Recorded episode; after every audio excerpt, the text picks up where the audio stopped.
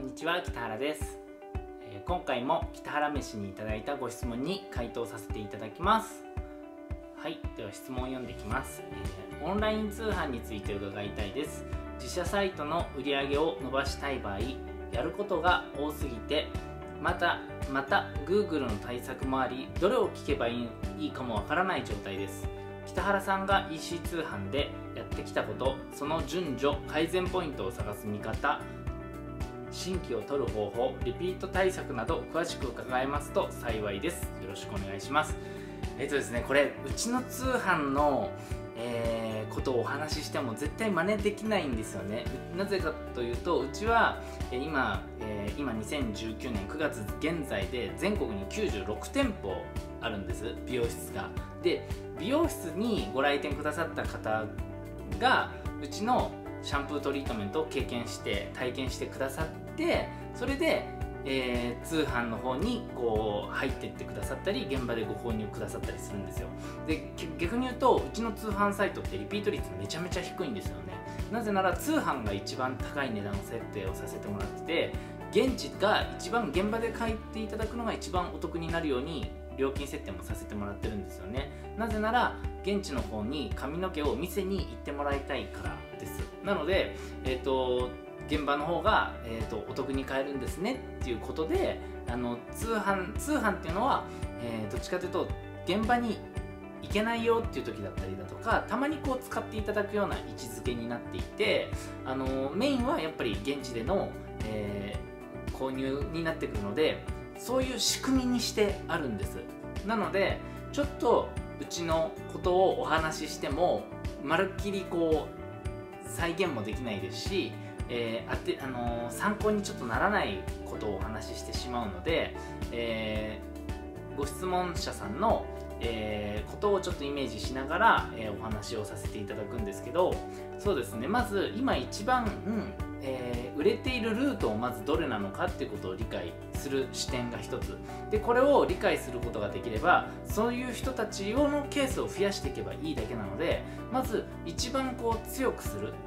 強くすればいいパイプはどこなのかっていうところをご購入からリピートしてくださってる方のちょっとデータを取れるんだったら取ってその人たちはどんなきっかけでしてくれたのかっていう部分を徹底的に、えー、洗い出すことをします。はいでそうするとそれをやってる間に答えが出てきたりだとか何かこう外にね答えを求める方が多いんですけど結構中に内側にもうある既存のお客様が答えを持ってるケースがすごくあるのでまず自社でここ自社の通販サイトで購入してくださるお客様っていうのはどういう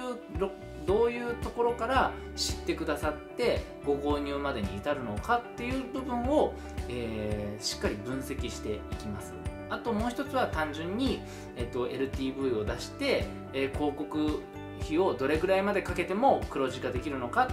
っていう部分を出しながら広告かけてあとはそのキーワードをどれを抑えるかとかあのー、ひたすら広告で回転させるためにはどうしたらいいのかっていう2軸ぐらいで考えますね。通販をやるとなったら。はい。で、えー、それである程度の売り上げが美増しでもいいから伸ばせるってことが分かったらそれを、えー、広告で運用して回しながらコンテンツを書いたりだとか使ってくださってる方のインタビューを取りに行ったりとか使う食べ食べ物なんかなのか化粧品とかなのかちょっと物がわからないんですけど食べてくださってる方の口コミとか使ってくださってる方の口コミを取りに行かさせてもらったりだとかえーと、うちでディアーズでやってるのはツイッターとかで、えー、抽選えっ、ー、とリツイート企画で抽選でお送り無料プレゼントをさせてもらったりとかそういうものを仕込みます。でも大事なのがやっぱり自社の、えー、既存のお客様の分析。と広告でどれだけ回していけれるかっていう部分をしっかり広告調整をしていく。キーワードを取ったりとか、えー、Facebook 広告なのかリスティングなのか Instagram の広告なのかとかいろいろ Twitter の広告なのかとかっていろいろあると思うんですけどどれもとりあえず始めてみますね。でそれで一番、えー、対比用効果が高いところに突っ込んでいくと思います。はい。ですね。その後に企画を企画を組んでそれそこまでできたら企画を組んでもうあとはひたすら足で稼ぎに行きますね。足を使ってお話を聞きに行くインタビューをえー、インタビューを、えー、取らせてもらう、えー、会社に降ろさせてもらうとか、えー、そういう部分を、えー、検討して伸ばしていくかなと思います。やっぱりね自分で会いに行ってこれあのおおすすめさせてもらうって買ってくれた方がリピートしてくれますよね。でかつそれも商品を売るんじゃなくてお悩みの解決としてのあの